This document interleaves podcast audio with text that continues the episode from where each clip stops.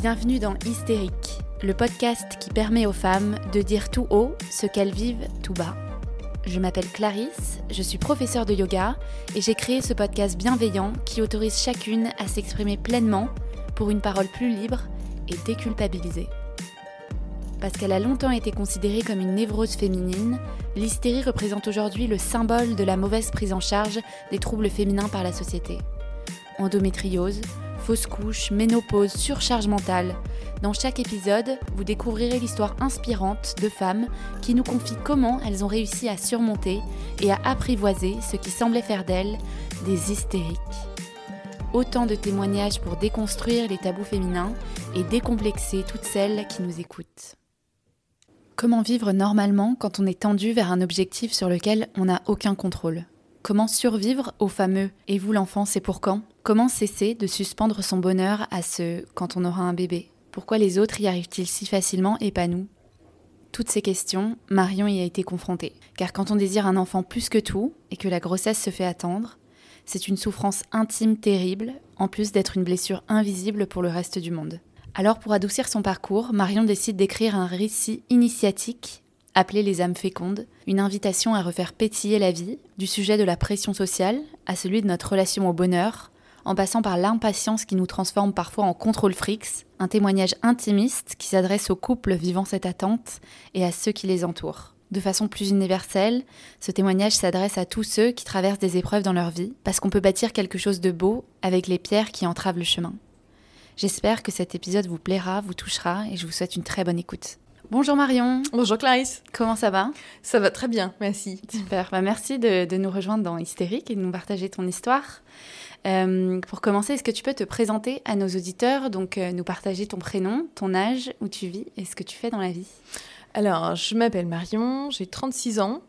Euh, je vis à Boulogne, à côté de Paris, Boulogne-Billancourt. Et je suis, j'écris des livres, donc je, je, je, suis assez passionnée de rédaction et d'illustration parce que je, les illustre aussi, et euh, de, de, sciences humaines qui sont sur des sujets euh, qui sont euh, liés souvent à des, des, sujets de société. Donc le premier est sur la reconversion, le second est sur l'infertilité. Et voilà, c'est des bouquins dans lesquels je mets un mélange de récits de vie, de témoignages, de développement personnel et de beaucoup d'un souffle d'optimisme.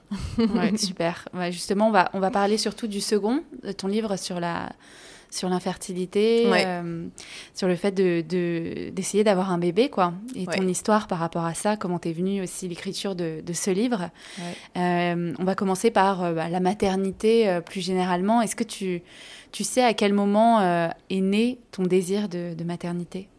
Écoute, je ne saurais pas du tout l'identifier parce qu'en fait, je pense que j'ai toujours eu envie d'avoir des enfants.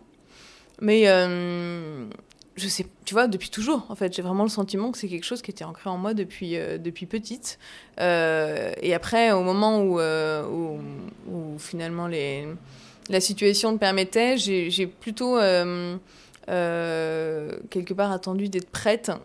donc il y y a eu il y a toujours eu le désir, mais il y a eu pendant, on va dire, au moins 4-5 ans, ce truc est-ce qu'on est prêt Est-ce que je suis prête Est-ce que tu est vois que c'est le moment Voilà. Est-ce que je peux D'autant qu'en fait, moi, j'ai fait une reconversion. Donc, euh, du ah, coup, euh, euh, je fais une reconversion quand j'avais 28 ans. Okay. Et donc, euh, quelque part, j'aurais pu, j'aurais pu, enfin, on aurait pu commencer un projet d'enfant avant ça. Mais moi, je me sentais plus prête au moment de la reconversion parce que mon énergie était quand même accaparée, plus aboutie dans mon changement professionnel ouais, avant de. Sûr avant d'entamer un projet bébé. Et tu faisais quoi avant? Euh, Avant, j'étais dans le marketing. Ah, okay. Rien à voir avec ouais. l'écriture. Rien à okay. voir. Ah, c'est drôle. Ok, donc c'est autour de 30 ans du coup que vous aviez décidé avec... C'est ton mari, c'est ça? Oui, ouais. exactement. Euh, écoute, c'est ça, ouais, 30, 31 ans. Ouais. Ok, ouais. quelques années après ta reconversion, tu t'es dit là, exactement. là je suis bien... Hein, oui, oui, exactement. Je suis prête. Euh, ouais, ouais, c'est ça, absolument. Okay. Et alors, euh, comment, à quel moment tu, tu, découvres, vous découvrez que, que, quelque chose ne va pas, que, que ça prend pas comme, comme tu l'avais imaginé Déjà, est-ce que tu avais imaginé que ça allait être hyper, euh, hyper simple quoi? Ah oui, ah oui. Ouais. pour moi, il n'y avait euh, aucun doute là-dessus. Euh, je m'étais euh, je m'étais euh, pré-programmée à ce que ce soit méga simple parce que euh, je pense comme beaucoup de femmes de, de, de, de notre génération j'ai passé les dix années précédentes tu vois à checker mes pilules tous les jours enfin voilà génération pilule mais du coup alors qu'une crainte c'était de l'oublier et qu'une crainte c'est tomber enceinte. Donc forcément pour moi arrêter la pilule c'était tomber enceinte. Enfin, tu vois c'est en doute très idiot mais c'était vraiment euh, je pense que j'ai grandi en, enfin, en tant que jeune femme en ayant dans l'idée que j'avais un contrôle absolu sur ma fertilité.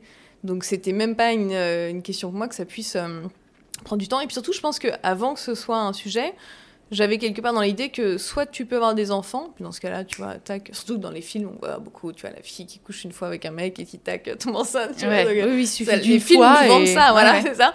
Soit euh, les gens sont stériles, enfin, tu vois, euh, parfois, enfin, je sais pas, moi, ce que j'avais vu au cinéma ou dans des, des histoires, c'était des personnes qui ne pouvaient pas avoir d'enfants, mais tout court, c'est-à-dire, euh, c'était pas compliqué, c'était ils ne pouvaient pas. c'était comme une maladie oui, fatale. Voilà, pour moi, il n'y avait pas de nuance, ça n'existait pas, je connaissais même pas, enfin, ouais, je pense qu'infertilité, je, je, je connaissais le mot stérilité, mais tu vois, infertilité, quelque part, ça faisait pas partie de, du mot dont je connaissais vraiment la définition. Quoi. Ouais, c'est vrai. Et moi, je l'ai découvert il y a pas si longtemps, en fait, infertilité. Alors que moi, j'avais stérile, en fait, en tête. Bah voilà.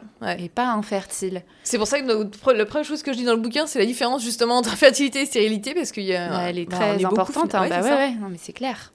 Et donc, comment, comment tu découvres, justement, que finalement, ça va pas être si simple que ça? Alors, moi, je découvre avant mon mari, parce que, parce que je pense que comme euh, dans, dans, beaucoup de couples, il y a quelque part euh, un peu un décalage dans la façon de vivre les choses. Et euh, moi, je me suis inquiétée beaucoup plus vite que lui.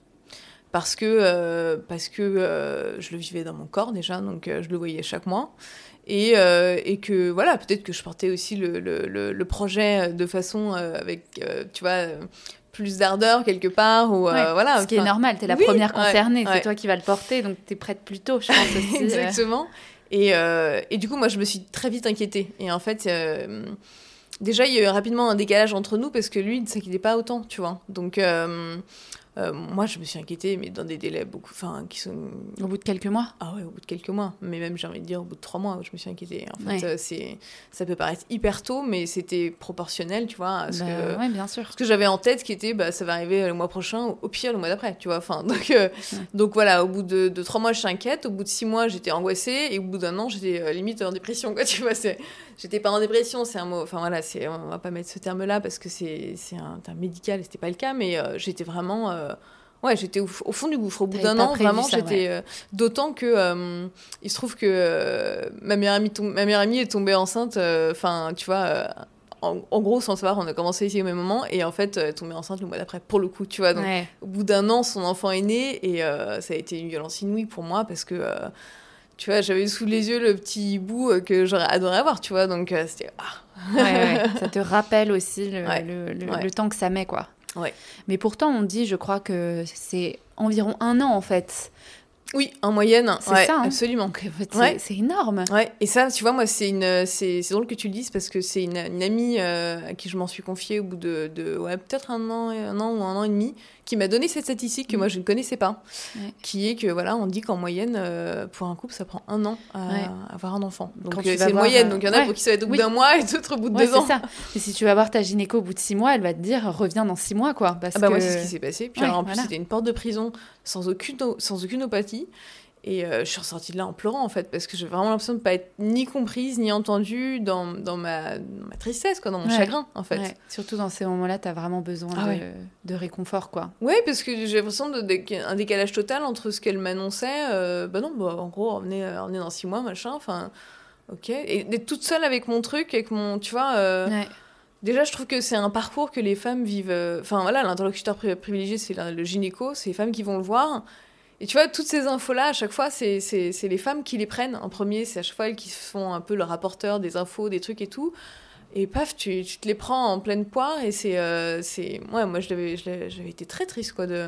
J'avais très vite décidé d'en changer, d'ailleurs, parce que euh, je venais de m'installer justement à Boulogne euh, quand j'ai commencé à être suivie par elle. Et en fait, au bout de trois rendez-vous, elle m'a dit ça. Je dis, ok, c'est bon, là, je. je il faut pas hésiter à changer, hein, ça, c'est sûr. Non, mm. non. Clairement, surtout quand le, quand le, enfin moi j'avais fait, euh, c'est avant de faire tous les examens relatifs à, au dossier de, euh, de éventuellement PMA, etc.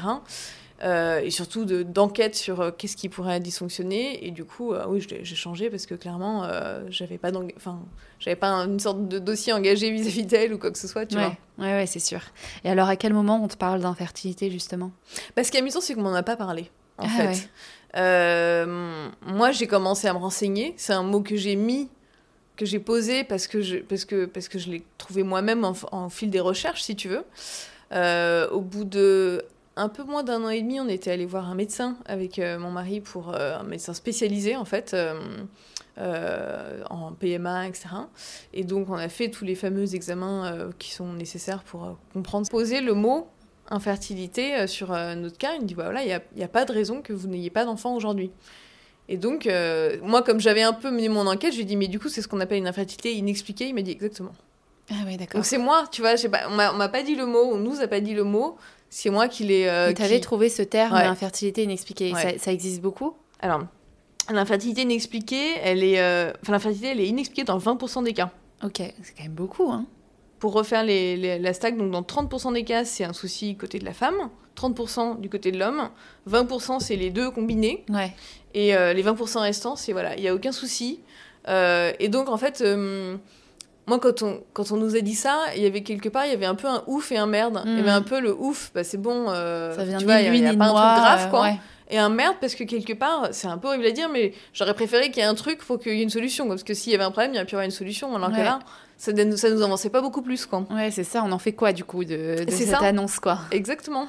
Et. Euh, et c'est vrai que j'ai vu que l'infertilité touchait de plus en plus de monde en fait. Euh, ouais.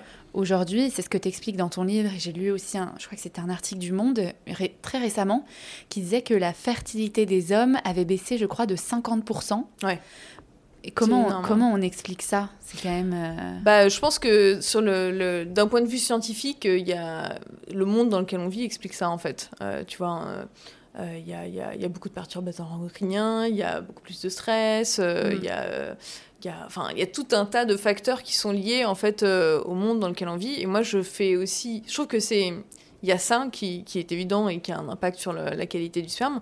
Mais je pense aussi qu'il y a. ça, c'est corroboré un autre facteur qui est un facteur plus, on va dire, générationnel ou sociologique, qui est qu'en fait, on fait tous des enfants plus tard, en fait. Ouais. ouais, Bien plus tard qu'à la génération d'avant. et hum, en fait, euh, bah, forcément, le, la, la, la, le pic de la fertilité, que ce soit pour un homme ou pour une femme, il est, euh, il est plutôt que euh, quand on fait un enfant à 35 ans ou qu'on le fait. Enfin, voilà, il y a, y, a, y a, tout un tas de raisons qui font qu'aujourd'hui, enfin voilà, le, coût de la vie est beaucoup plus cher, le coût de l'immobilier aussi. Donc, la plupart des gens veulent quand même attendre d'être installés, d'être stabilisés au niveau professionnel et au niveau personnel pour pour euh, entamer un projet d'enfant.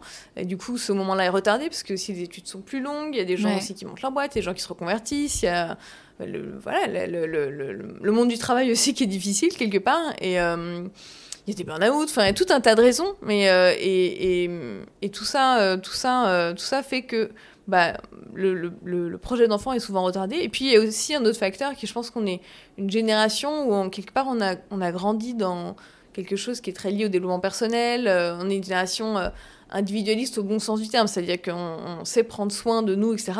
Mais euh, du coup, on prend aussi beaucoup soin de nous. Et du coup, tu vois, on est un peu la génération des tours du monde, des, des, du fait de profiter, profiter de ces années qui sont précieuses et, et, et, où on a quand même beaucoup de liberté. Et, et je pense que ça, ça fait aussi qu'on retarde, tu vois. Le, ouais, c'est sûr. Ouais, ouais, ouais. D'être vraiment, bah, comme tu dis, attendre d'être hyper installé, d'être hyper prêt pas faire de sacrifices aussi professionnellement parlant, je pense, pour les femmes. Beaucoup. Donc, euh, c'est vrai que ça, ça, retarde énormément. Et toi, alors, comment tu as réagi quand tu quand as compris que ça allait pas être aussi facile que tu pensais Quand on t'a dit que c'était cette infertilité, finalement, euh, c'était quoi ta réaction? C'est, bah, Du coup, c'était pas vraiment. Comme j'ai pas forcément, tu vois, une annonce parce qu'il n'y avait pas un problème. Euh, c'était plus un cheminement, moi. Et le cheminement, ça a été euh, émotionnellement, euh, sur les, six premiers mois, première année, 18 premiers mois, ça a été beaucoup de colère, beaucoup de sentiments d'injustice, euh, corroboré par le fait qu'évidemment, enfin je dis évidemment parce que c'est ce qui me concerne, mais je pense que c'est aussi le cas de beaucoup de personnes que ça concerne, comme on est dans l'âge d'avoir des enfants, tu avais plein d'annonces de, bah, grossesse autour de nous, plein de bébés qui naissaient, etc. Et, et ça, c'est hyper difficile parce que Parce que c'est dur de pas arriver à se réjouir entièrement pour des proches de quelque chose qui est aussi, aussi gai que l'arrivée d'un enfant et aussi joyeux, etc parce que, euh, parce que bah, toi, tu es envahi par un sentiment de, qui est moche, mais de jalousie, quoi. De, de, frustration. Pourquoi c'est pas à euh. moi que ça arrive, en fait euh, et, ouais, énormément de frustration, un sentiment très fort d'injustice, beaucoup de colère, beaucoup de tristesse. Et, et c'est vrai que ça crée une forme d'aigreur, tu vois, un peu, je trouve. en tout cas, moi, c'est un peu le sentiment que j'ai eu, tu vois, de, le sentiment de porter en moi beaucoup d'aigreur vis-à-vis de, de, des personnes qui m'entouraient, de Ouais, malgré toi. Malgré moi. Mm. Ouais. C'est ça le plus dur, quoi. Ouais. Et comment tu gères euh, cette, cette frustration, cette jalousie, comme tu dis euh? Écoute, euh, moi, je l'ai petite. En fait, ce qui été compliqué dans mon cas, c'est que chaque couple voit un peu midi à sa porte, mais il y en a qui communiquent sur euh, le sujet, il y en a qui communiquent pas. Et puis bah, dans le couple, on n'est pas toujours aligné sur la façon dont on souhaite faire les choses. Et moi, j'avais besoin d'en parler. Euh, mais mon mari, pour des raisons qui lui appartiennent et que je, je comprends aussi, c'était pas son souhait. Mm. Et donc, euh, voilà, de, solidariser avec lui, moi, je, je, on a pris le parti de pas en parler. Sauf que c'est vrai que moi, j'en ai beaucoup souffert parce que. parce que c'est comme ça. Je suis quelqu'un de plutôt introverti, mais bizarrement, sur tout ce qui est plutôt sujet un peu problématique et tout, j'ai besoin d'en parler pour avancer, pour être bien, pour me sentir bien, en fait. Et euh, c'est pas un hasard si j'ai écrit le livre, en fait. Hein. C'était un peu mon ami imaginaire, le livre, en fait. Donc, euh, Et du coup, euh, c'est vrai que hum, c'était compliqué. C'était d'autant plus compliqué pour moi que les, je pense que, évidemment, les personnes qui nous entouraient ne comprenaient pas que c'était que ça puisse être un sujet pour moi et que je puisse en souffrir. Enfin, ne savaient pas que c'était un, pas que c'est un sujet qui existait dans notre vie en fait. Mm. Et donc ça, ça a rendu les choses très compliquées pour moi. Et c'est vrai qu'à partir du moment où euh, il a été plus plus euh, plus ouvert à l'idée qu'on s'en, ouvre aux autres, etc., qui a dû être au bout de deux ans, je pense à peu près, et que j'ai pu en parler, ça m'a énormément aidé. Ouais, ça t'a euh, soulagé. ah ouais, ça m'a vraiment beaucoup beaucoup soulagé parce que j'ai pu mettre des mots sur ce que ce qu'on vivait, sur ce que je ressentais, sur ce que je ressentais aussi par rapport à eux. Et ça, ça, ça, changeait tout, quoi. Ouais, ouais, être un ça, peu plus honnête, quoi. Ah, complètement. Et en fait, c'est pas être un honnête parce que moi, je le suis et que du coup, le, le, le, enfin, je le suis. En fait, j'aurais voulu pouvoir être, euh, pouvoir être libérateur, euh, transparente et tout, mais voilà, par solidarité pour mon mari, je j'étais pas là-dedans et euh, et c'est vrai que pour moi, c'était c'était encore, ça rendait le sujet honnêtement encore plus difficile, quoi. Et c'est vrai que je pense que d'un moment, il l'a compris aussi. Mm. Et, et, du coup, ça a été mais complètement libérateur. Moi, ça m'a vraiment beaucoup beaucoup aidé ça. Ouais.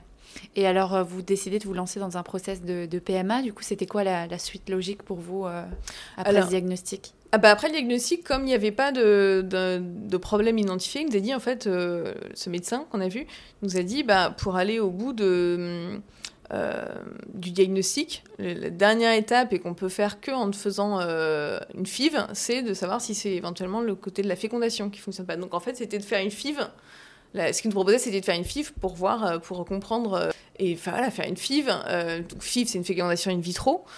c'est des protocoles assez lourds. Pour, faire simple, grosso modo, sur un cycle, en gros la femme se fait des injections pour, stimuler sa production d'ovocytes.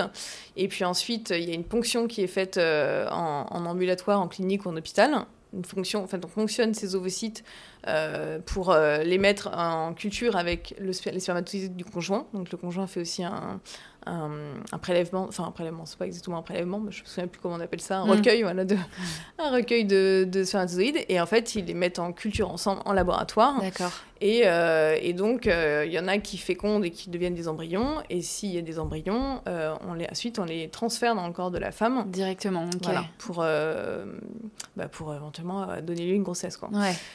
C'est des protocoles qui sont très lourds, euh, très. Euh, enfin, qui prennent énormément de temps, d'énergie, de. Enfin voilà, c'est vraiment pas rien du tout. Ça, joue aussi beaucoup euh, au niveau hormonal pour la femme sur la, fatigue, l'humeur, etc. Et donc, si quand on nous a parlé de ça, on s'est dit, moulala, mais ça nous semble quand même assez radical par rapport à. En fait, nous, on n'a pas de problème, quoi. Donc à la fois c'est bien parce qu'on aura une solution et en même temps euh, c'est beaucoup quoi. Et donc on lui a demandé est-ce qu'il n'y a pas un truc un peu à mi-chemin de, de, ça pour, euh, pour, euh, pour commencer Et en fait il nous a proposé une stimulation simple, c'est-à-dire de pas avoir le, pour le coup la ponction, le recueil et tout, mais juste moi de stimuler mes... de stimuler mon cycle pour pour avoir un. Je, je, me, je, me, contrôle en parlant parce que je suis pas très bonne en SVT, donc j'espère que j'utilise encore les bons mots et tout, tu vois, mais euh, pour, euh, pour, pour avoir un. Stimuler ta production, quoi. Voilà, exactement. Et puis, en gros, il te dit, au moment où, euh, où, le truc est à point, il te dit, bah voilà, vous avez une fenêtre de deux ou trois jours où c'est bien d'avoir des rapports pour vous, vous êtes toutes les chances de votre fertilité, quoi. Très, très glamour parce que du coup, tu vas chez le médecin qui te dit, bon, bah voilà, ce sera entre vendredi soir et dimanche soir. Donc c'est assez sympa, t'as l'impression que c'est très spontané évidemment. et, euh, et, donc nous on a commencé par faire ça parce que c'était quand même plus soft, tu vois, comme c'était juste entre guillemets parce que les injections c'est déjà beaucoup, hein, mais c'était juste des injections. Et euh, on en a fait deux qui n'ont pas fonctionné. Euh, et en fait, euh, et en fait, suite à ça, on s'est dit bon, bah, vu que ça n'a pas fonctionné, lui il voulait pas en faire plus parce qu'il nous a dit j'en fais pas plus. Euh, si je fais autre chose, c'est la FIF quoi. Si ça prend pas, ça prend pas quoi. Et donc c'est là où on est rentré en FIF. Et quelque part, on est, on était content d'avoir fait les protocoles de simulation avant parce que euh, même si le protocole est beaucoup plus simple que la FIV, il y a une partie du protocole qui est le même, notamment la partie injection, et donc on avait déjà vécu une partie du choses, donc je pense que ça nous a bien préparé en fait. Ouais, euh. ouais, C'était une manière d'y aller euh, doucement aussi Exactement. pour vous, quoi. Ouais. Ok, et alors donc PMA, quoi. Et alors PMA. Donc là, tu arrives dans les services avec marqué PMA à la clinique, à l'hôpital et tout, et c'est vrai que c'est, enfin, la PMA, c'est un monde, c'est c'est ton univers impitoyable, quoi, tu vois. C'est euh, bon, c'est tout un tas de, de, de, jargon. Enfin, il y a vraiment. Euh, là, je l'ai vraiment simplifié parce que c'est quand même hyper technique. Euh, donc au début, moi je me souviens, le médecin, surtout que j'étais seule la première fois, qui m'a expliqué le protocole, quand il m'a dit, bah, en gros, voilà, quand il m'a annoncé qu'on n'avait rien, mais que l'option c'est de faire une FIV, j'étais seule dans son cabinet. Et je me souviens qu'il a pris un papier pour me faire en gros un espèce de schéma de, de ce qu'il nous proposait en termes de FIV. Et je, je, me revois regarder le papier qui était censé m'aider à comprendre. Et je, mais je pense qu'il aurait pu me parler chinois, ça aurait été ah, la même chose. Je ne comprenais pas un mot de ce qu'il m'a dit, à part le mot à la fin, euh, quand vous aurez vos règles. Voilà, qui était le seul truc qui me parlait parce que.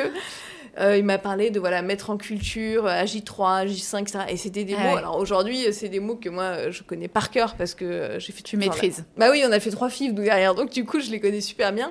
Mais si tu veux, quand tu as. Alors, moi, il n'y a pas vraiment eu de stress d'annonce, parce que comme je t'ai dit, il n'y avait pas vraiment eu d'annonce, mais tu es un peu déjà sous le coup de l'émotion et tout. Que, en plus, moi, j'étais toute seule, donc t'es pas deux à entendre et tout.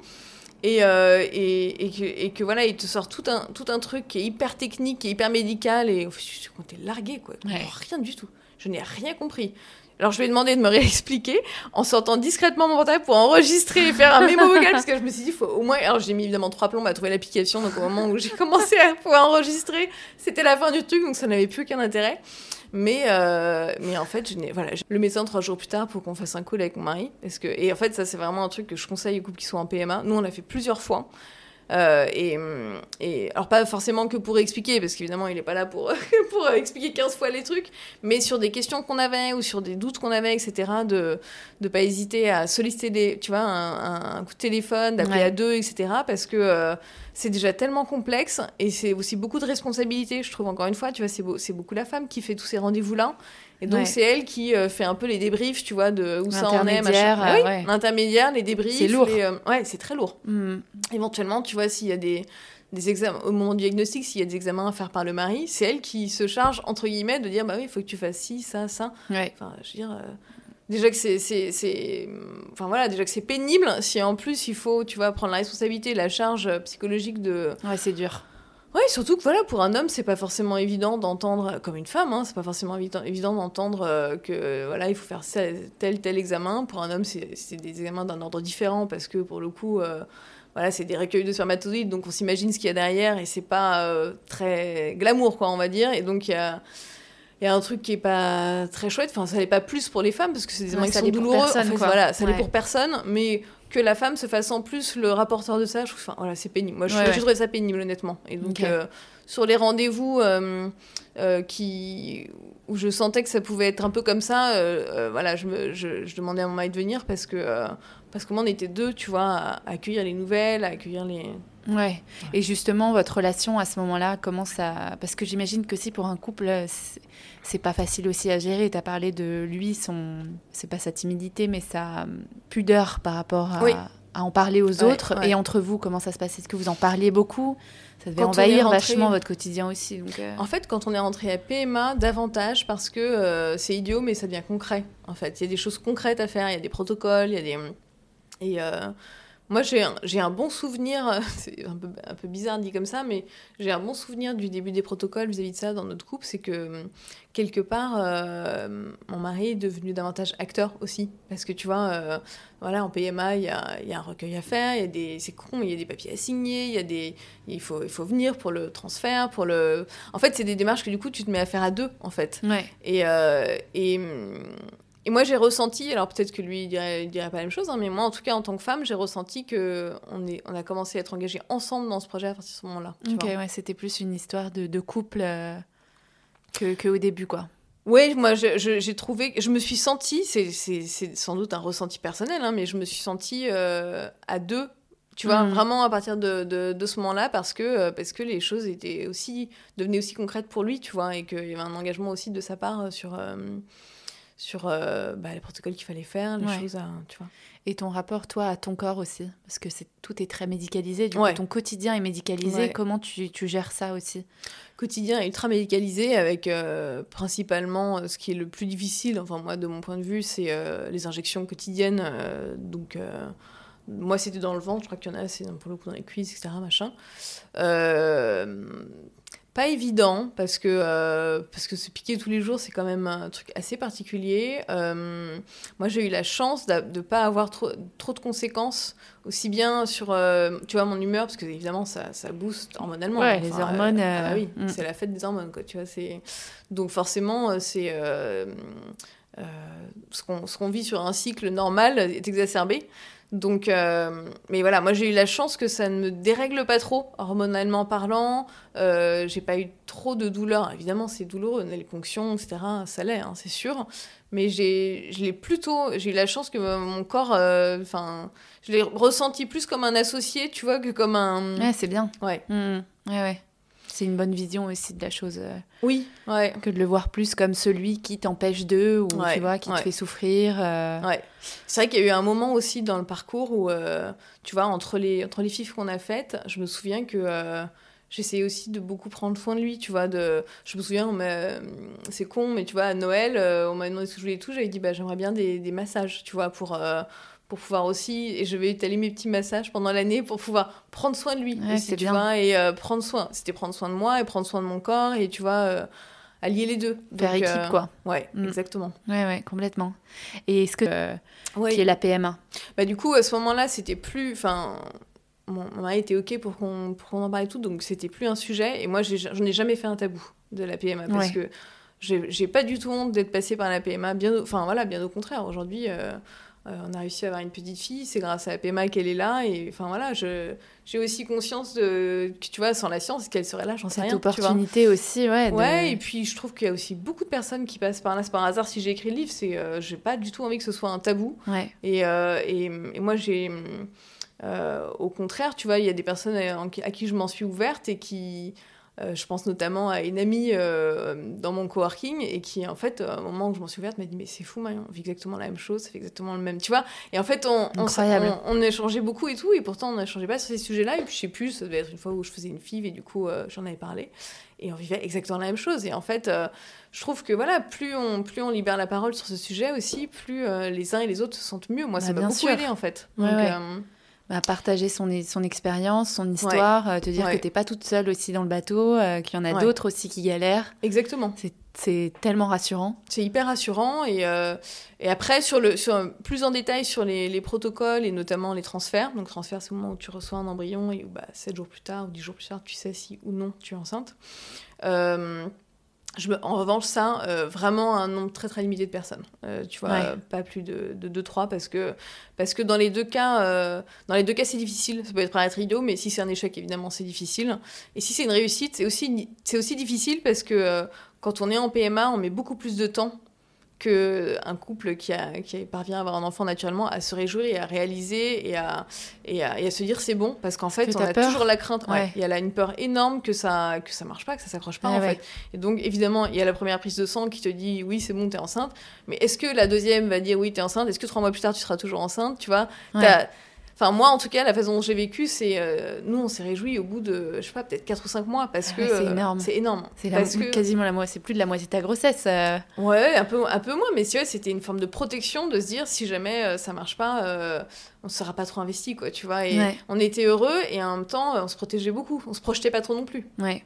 Et ça t'est arrivé justement ça, ce cas où t'as été enceinte et parce Ouais. que tu dis que t'as fait trois fives. Ouais, euh, j'ai fait trois filles. On a, ouais, on a fait trois filles. La première, on a eu zéro embryon, donc pour le coup, c'était un échec total. Ouais, pas facile pour la première. Tu te Non. dis euh, Non, comment va se passer la suite? Exactement, euh, exactement. La deuxième, on en a eu deux, et sur les deux, il y en a eu un où effectivement j'ai été enceinte. Ce qu'on appelle une, euh, c'est pas réellement une fausse couche, c'est, ça s'appelle une grossesse biochimique, ou alors c'est une fausse couche très très précoce, c'est-à-dire qu'en gros j'ai été enceinte peut-être euh, quatre jours, quoi. Tu vois, ça a pris et immédiatement après ça a pu pris quand. Et tu vois le, le, ça. Ouais. Et le premier, le- la première prise de sang était positive, mais moi, j'ai eu l'instinct, c'est marrant parce que euh, j'ai vu le chiffre et je me suis dit, bon, ça- ça- le chiffre était pas très. C'est un, euh, comment ça s'appelle Le bêta-HCG, le- la prise de sang qu'on fait. Et euh, alors ça veut rien dire parce qu'il y a des femmes qui euh, ont un chiffre assez peu élevé au début et puis après finalement une grossesse. Mais moi, je sais pas, j'ai vu le chiffre, j'ai dit, Hum, je sais pas, je le sens pas. pas. Ouais. C'est incroyable. Et le troisième, du coup. euh, Et du coup, troisième FIV, on a eu un seul embryon et c'est l'embryon euh, qui, qui s'est accroché et qui, euh, qui a donné une grossesse. Incroyable. Et à cette période, comment tu parviens à te changer les idées Avant cette troisième FIV, tu vois, pendant, pendant ce laps de temps, comment on fait en sorte, et c'est là-dessus que, que tourne euh, autour ton, ton livre, quoi. C'est sur ce sujet de comment on fait en sorte que ta vie ne tourne pas autour de cet objectif, comment on fait en sorte de ne pas passer à côté de sa vie aussi euh, Ouais. euh, parce que le bébé n'arrive pas. Ouais. Écoute, moi je trouve que moi je l'ai vécu vraiment comme un cheminement en fait. Euh, en fait, un des premiers trucs bizarrement qui m'a aidé à ce que tout ne tourne pas autour de ça, c'est de commencer à écrire le livre. Euh, et si je l'extrapole du coup plus généralement, c'est finalement à me mettre dans un projet euh, qui soit parallèle à, à nos désirs d'enfant. Euh, alors moi, pour le coup, il était connecté, parce qu'évidemment, c'était sur le sujet, mais ça, ça peut ne pas l'être du tout, évidemment. Et c'était finalement de- de- d'investir mon énergie et mon attention sur un projet euh, en parallèle, en Ouais. fait.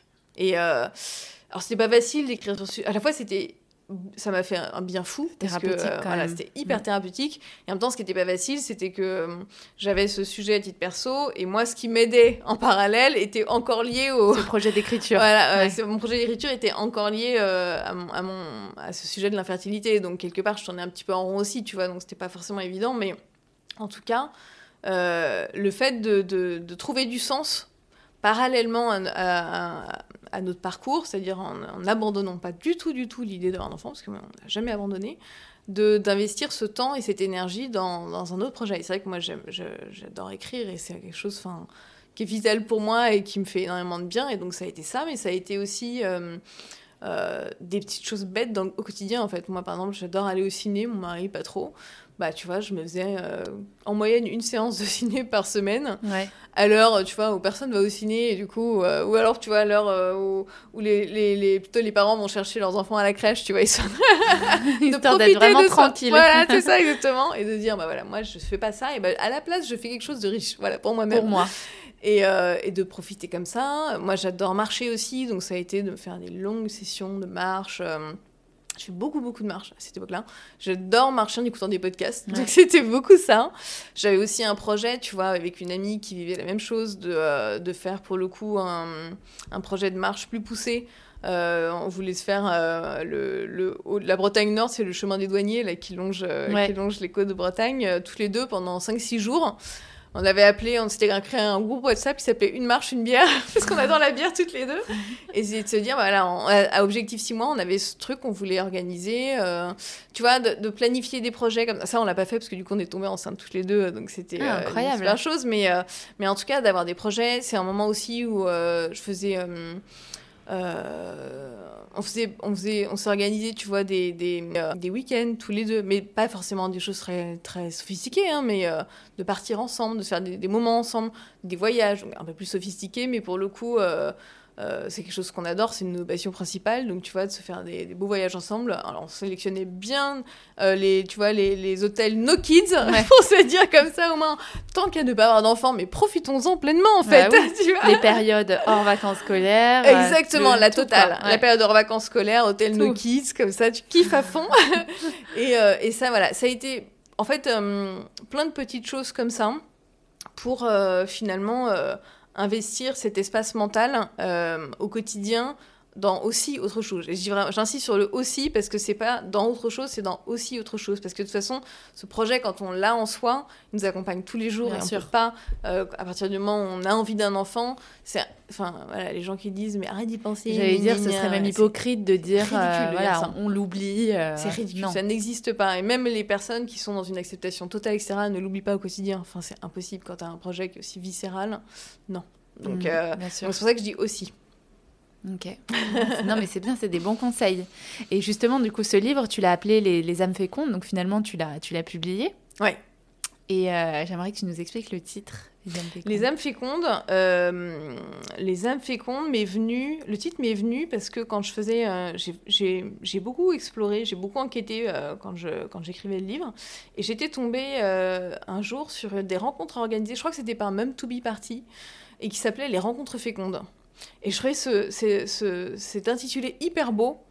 Et, euh, et, en fait, en parallèle de ça, j'avançais dans l'écriture du bouquin. Et en fait, euh, voilà, la, la, la, fin du livre que je laisse découvrir à ceux qui, euh, qui le liront, mais traite quand même beaucoup de ce pan, enfin, de cette question dont on vient de parler, de finalement comment aussi arriver à trouver de l'épanouissement et du confort dans l'inconfort, en fait.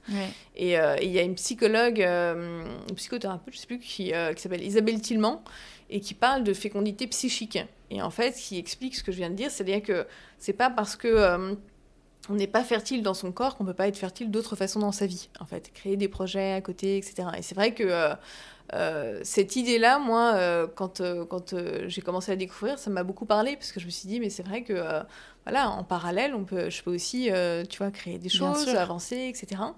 Et, et je sais plus comment m'est venu le titre Les âmes fécondes, mais finalement voilà, quand on parle des personnes concernées par l'infertilité, on dit toujours euh, les infertiles ou les gens qui n'arrivent pas à avoir un réducteur quand même. Ouais, très réducteur. Ouais, c'est exactement ça. C'est très réducteur. Ça les réduit à. Enfin voilà, c'est quelque chose qui n'est pas ouais, positif. Incapacité de euh, quelque chose, quoi.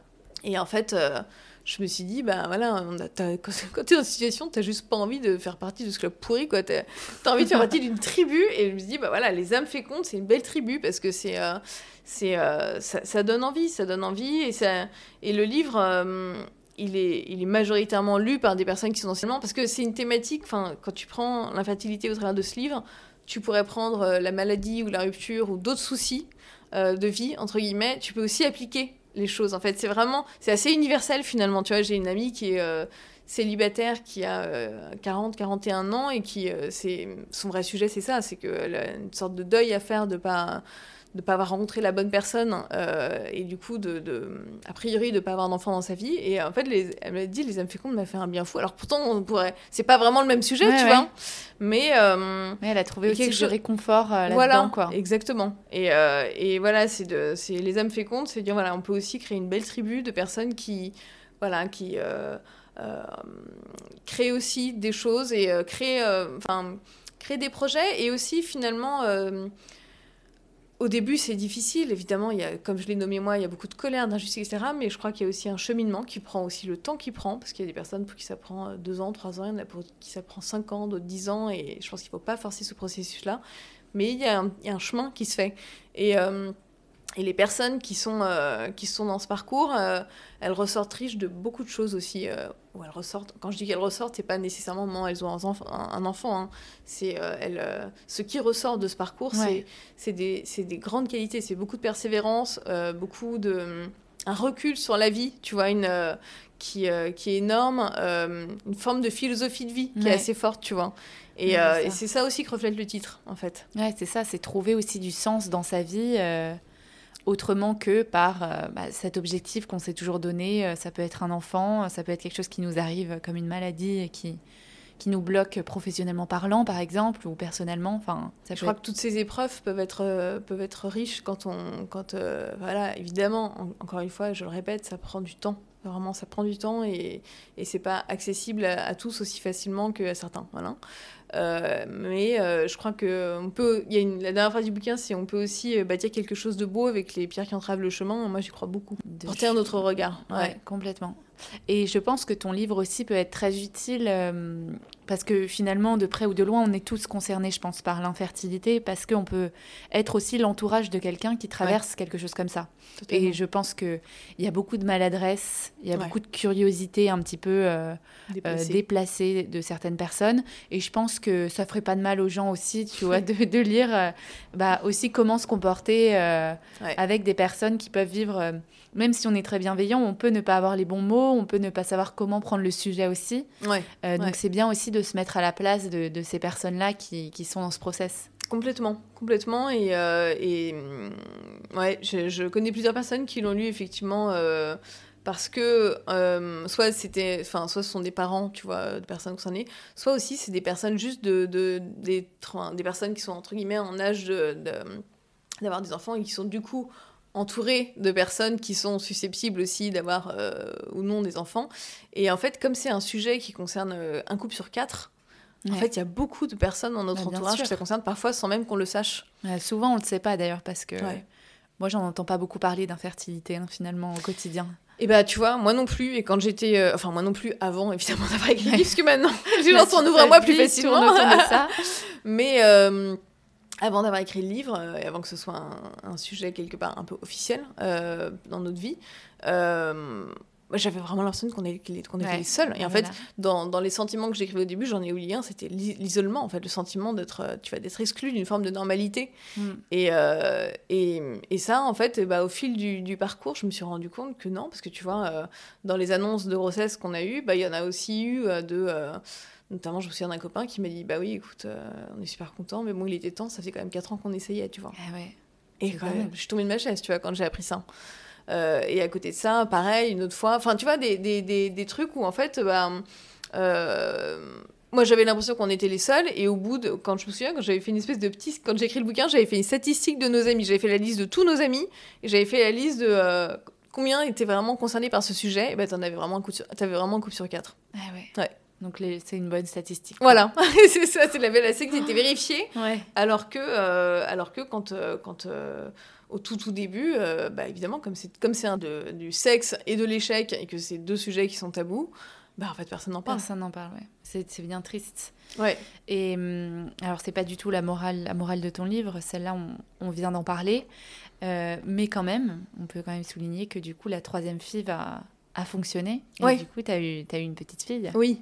Moi, je voulais savoir. Euh, bah déjà, tu as mis beaucoup de temps, à, je pense, à, à l'accepter, entre guillemets, à te dire, à y croire, quoi. Quand oui, tu es tombée vraiment enceinte, à te dire que ça allait marcher.